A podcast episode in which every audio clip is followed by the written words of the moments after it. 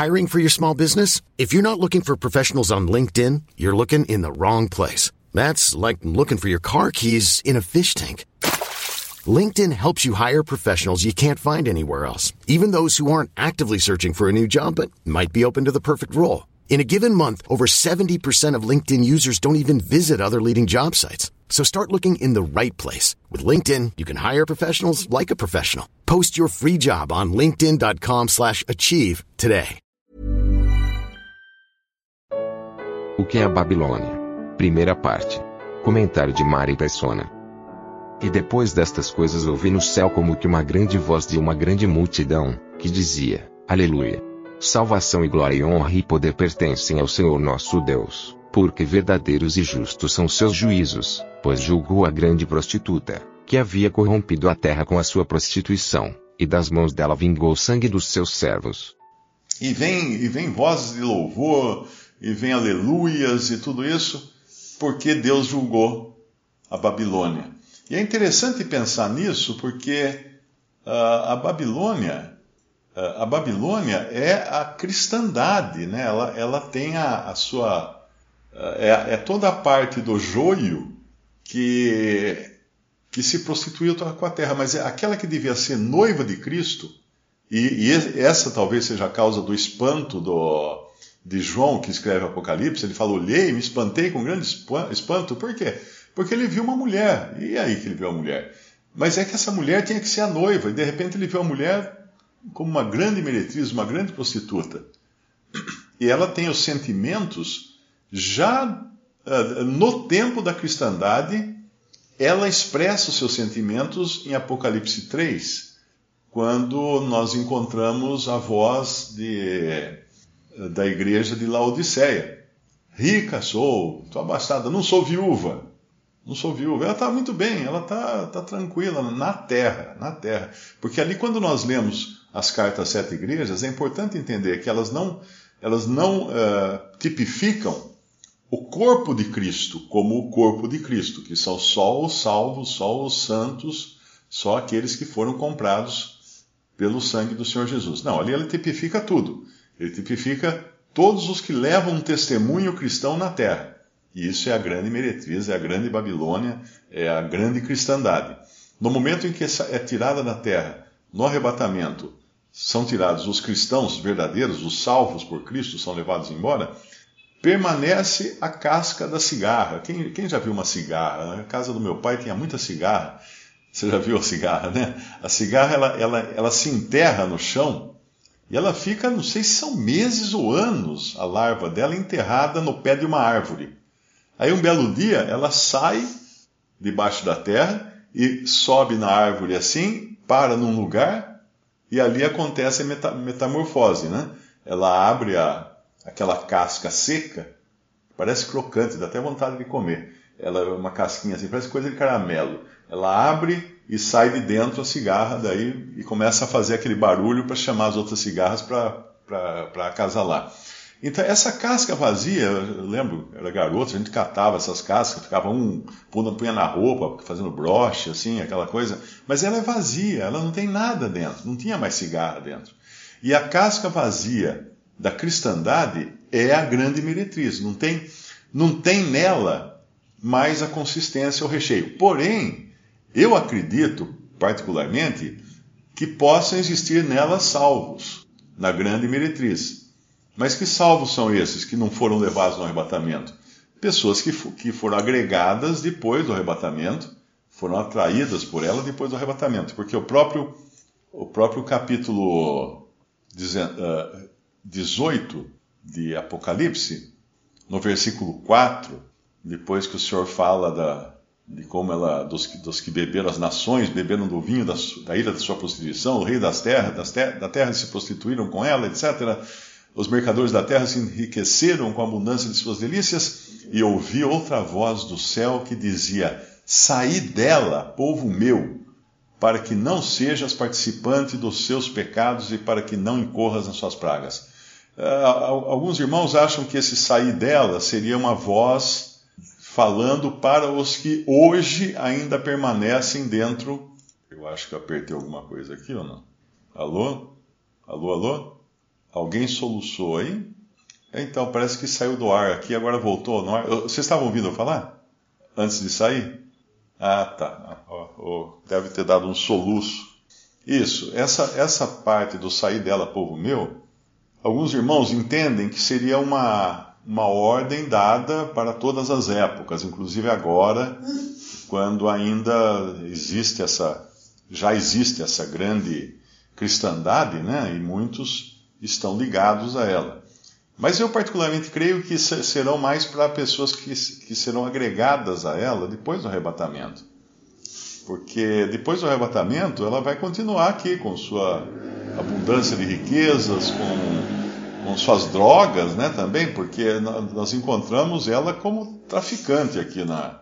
Eh, tem um versículo no, no capítulo, eu acho que é 17, será? Que fala das drogas. É, fala das suas feitiçarias, mas na realidade a palavra feitiçaria aí seria outra coisa. Deixa eu ver se eu acho aqui onde que está. Ou é no 19? Não. Almas. É, tá certo. É, é, é no capítulo 18. Onde que está o, o versículo que fala nas suas feitiçarias? 23, isso, obrigado.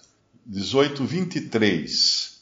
Você vai no 23 e quando a gente clica na feitiçaria, aparece o, o dicionário grego. Isso aí, a palavra grega é farmaqueia. Farmaqueia, eh, que não é só usado para feitiçaria. Feitiçaria é a terceira opção aqui do dicionário grego a primeira é uso ou administração de drogas. A segunda é envenenamento. A terceira, feitiçaria, artes mágicas, frequentemente encontrada em conexão com idolatria, estimulada por ela. Então eu creio também que essa, essa grande meretriz, ela poderia estar envolvida também no maior mercado do mundo, né, num dos mais lucrativos mercados do mundo, que é o mercado de drogas. E não seria de espantar isso, porque nós sabemos que que não é o carinha que, que puxa fumo na, na, na esquina ali que, que, mantém esse mercado, mas é, são realmente os grandes, né? os grandes, os, os ricaços é que têm investimentos nessa área. Inclusive, basta ver a história recente aí dos anos 80, 90, da, dos movimentos para fazer financiamento de guerras usando dinheiro sujo de droga para que os investimentos de compra de armas não aparecessem na, nas contas do país, né, dos países envolvido, envolvidos em guerra. Então, não é de se espantar que também ela terá uma parte aí de envolvimento na, em comércio de drogas. Então, você imagina que tamanho é o problema dessa mulher, dessa, dessa grande prostituta, que seduziu as nações e a falta que as pessoas farão dela, porque como ela estava totalmente voltada para a terra e sendo da terra, com os interesses na terra, que falta as pessoas sentem dela? As pessoas que negociavam sente, sente falta de Cristo? Ah, ela, agora não vão mais ouvir falar de, de Cristo, não vão ouvir falar do Senhor, não vão ouvir falar do Evangelho. Não. Sente falta do comércio, sente falta das transações que, que ela fazia. Então, essa é a, a grande diferença entre os capítulos 17, uh, 17 e 18 e o 19, quando dá um salto aqui para falar da alegria que agora acontece no céu com a queda dessa, dessa prostituta. Muitas vezes nós ficamos na dúvida se devemos nos alegrar ou não com os avanços da cristandade no mundo. Eu creio que nós devemos nos alegrar com os avanços do Evangelho, com pessoas sendo salvas, pessoas crendo em Jesus e tudo mais. Mas o crescimento, a pujança da cristandade, não.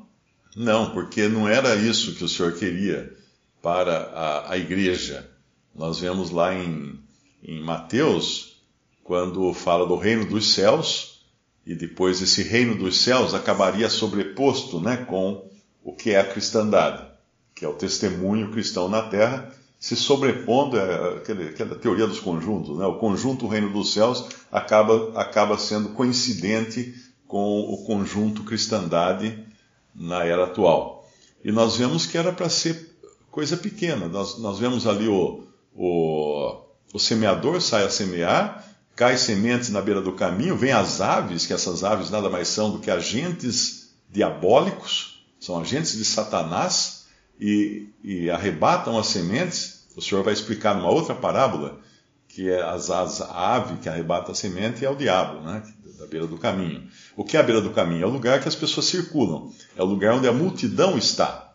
Então as coisas de Deus nunca, nunca foram nunca foram uh, amigas do lugar que a multidão está. Pelo contrário, uh, se está todo mundo ali, é melhor não estar lá porque nunca foi assim. Nunca foi. A verdade nunca foi popular. Em tempo nenhum, nem no Antigo Testamento, quando cerravam ao meio profetas, quando matavam profetas, todos os profetas foram mortos, né? Nem no Novo Testamento, nos Evangelhos, a verdade de Deus nunca foi popular. Então, quando, quando os tapinhas vêm nas costas, pode desconfiar que tem alguma coisa errada, tem outros interesses voltados aí, eh, misturados aí. Então, essa, essa semente que é arrebatada pelo diabo, esse mesmo Satanás e seus asseclas e seus ministros, que Paulo chama de que Satanás pode se transfigurar em anjo de luz, os seus ministros em ministros de justiça, lá em Coríntios, eles reaparecem essas aves na, nos galhos da árvore de mostarda. E quando é que, uh, quando é que, que começa a dar essa virada de algo que não era nada, que era uma pequena semente que foi plantada numa terra, quando é que desperta o interesse do diabo. Embora ele já tenha aparecido na, parábola sacando as sementes da beira do caminho, né, no lugar. A beira do caminho nos fala também de opinião pública. O pior lugar para um cristão estar é a beira da opinião pública. Ou seja, junto, ouvindo, dando ouvidos e seguindo a corrente, que é o que fala em Efésios capítulo 2, quando fala assim: uh, uh, nós estávamos Esqueci o versículo, vamos lá. Efésios 2. Vos vivificou, estando vós mortos em ofensas e pecados, em que noutro tempo andastes, segundo o curso deste mundo. O curso deste mundo. Quando você trabalha na roça uh, e você planta milho ou qualquer coisa assim, e tem lá um regatinho mais para cima que você quer trazer água para molhar ali, o que, que você faz? Você muda o curso do regatinho para ele correr nos pés do milho, no lugar da, da, sua plantação. E ele vai acompanhar o curso. Você cria um curso, cria uma enxurradinha para ele, né? Com a enxada você vai picando assim até formar um, um caminho para ele. Esse é o curso. E o curso desse mundo é onde a multidão está, onde as pessoas andam. Esse é o curso do mundo, é o lugar que todo mundo quer estar. Está todo mundo ali, onde quem tiver mais like sai, sai ganhando no curso do mundo, né? Que é o, o lugar que nós nunca deveríamos uh, compactuar com as opiniões deste mundo, porque elas serão contrárias a Deus, ainda que sejam, possam parecer favoráveis, elas serão contrárias a Deus. Mas voltando lá em Mateus, então, o que acontece lá com essa essa semente é plantada na terra, mas ela está quietinha ali na terra. Quando a gente abre lá em Mateus 24, 24 não, perdão, é Mateus 13, quando fala da parábola da semente, é interessante uma, uma, uma palavrinha aqui que chamou atenção nessa semana, a gente estava até conversando numa outra live, é, Mateus 13, quando acontece a outra parábola, outra parábola do joio. É, versículo 24, Mateus 13, 24. Propôs-lhes outra parábola, dizendo: O reino dos céus é semelhante ao homem que semeia a boa semente no seu campo. Mas dormindo os homens, ou seja, quando os homens dormiram, tiraram a atenção, ficaram distraídos para a verdade, não, não deram mais atenção à verdade, não guardaram mais, não zelaram, né? Como a gente tem num. Aqui eu moro num prédio, tem um zelador lá embaixo. Ele precisa ver quem entra, quem sai, ele precisa examinar, tem as câmeras na tela lá, todas aquelas imagenzinhas dos vários lugares que tem câmera, ele tem que ficar olhando ali para ver se não vai entrar algum intruso. E os homens dormiram. Na cristandade aconteceu isso. No, no, no meio cristão, os homens dormiram. dormiram, aí veio o inimigo e semeou, semeou o, o, o joio no meio do trigo. Já começou lá atrás, né? Começou no, no, dia em que no dia em que Simão o mago se converteu, né? Entre aspas, ele escuta o evangelho de Filipe e creu o próprio Simão e foi batizado. É claro que não tinha que fazer uh, uma, uma sabatina nele para ele ser batizado. Isso aí, isso aí fazem hoje as religiões, né? Porque elas entendem que o batismo é a porta de entrada na denominação. Então é feita uma sabatina, tem curso de batismo, tem uma série de coisas. Precisa passar no curso, ter boa nota para ser batizado. Né? Isso não existe na Bíblia. Nós vemos que quando a igreja foi formada, 3, 3 mil, né? 3 mil pessoas foram batizadas. Ninguém pediu RG, certidão de casamento, nada dessas 3 mil. Foram batizadas. Aí, para a comunhão, é outra história. Aí são outros 500. Então, quando Simão foi, uh, professou crer e, e foi batizado, uh, ele foi pego um pouco adiante na, no filtro, né? na peneira. Ele passou na primeira peneira, da aparência de, de cristão, quando ele foi batizado. Mas quando ele chega e, e, se interessa em comprar o poder do Espírito Santo, aí Pedro já lhe dá uma e deixa muito claro que ele não tinha parte nesse ministério. Ou seja, ele era um estranho, ele era um joio enfiado no meio do trigo, e tanto ele era um joio que quando Pedro fala assim, ora ao Senhor e arrepende-te, ele não ora. Porque uma pessoa não nascida de novo, ela não tem essa, essa intimidade com o Senhor. Ela não tem esse acesso. Ela não, não quer saber de conversar com, com o Pai. Ele, ele fala assim: não, peças tu por mim, ore, ore tu, ores tu por mim. Ele fala para Pedro, né? Porque ele não queria orar. Ele não queria se arrepender também, não é? Então, essa, isso aí aconteceu N vezes, milhões de vezes, de pessoas estranhas pelo, pelo, pela distração dos homens, acabarem fazendo parte do, do testemunho cristão na terra.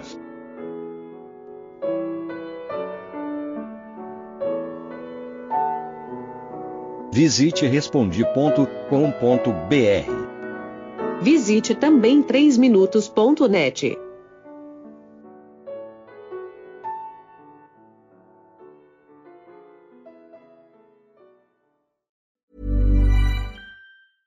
Ever catch yourself eating the same flavorless dinner three days in a row? Dreaming of something better? Well, HelloFresh is your guilt-free dream come true, baby. It's me, Kiki Palmer. Let's wake up those taste buds with hot, juicy pecan-crusted chicken or garlic butter shrimp scampi. Mm. Hello Fresh. Stop dreaming of all the delicious possibilities and dig in at HelloFresh.com. Let's get this dinner party started.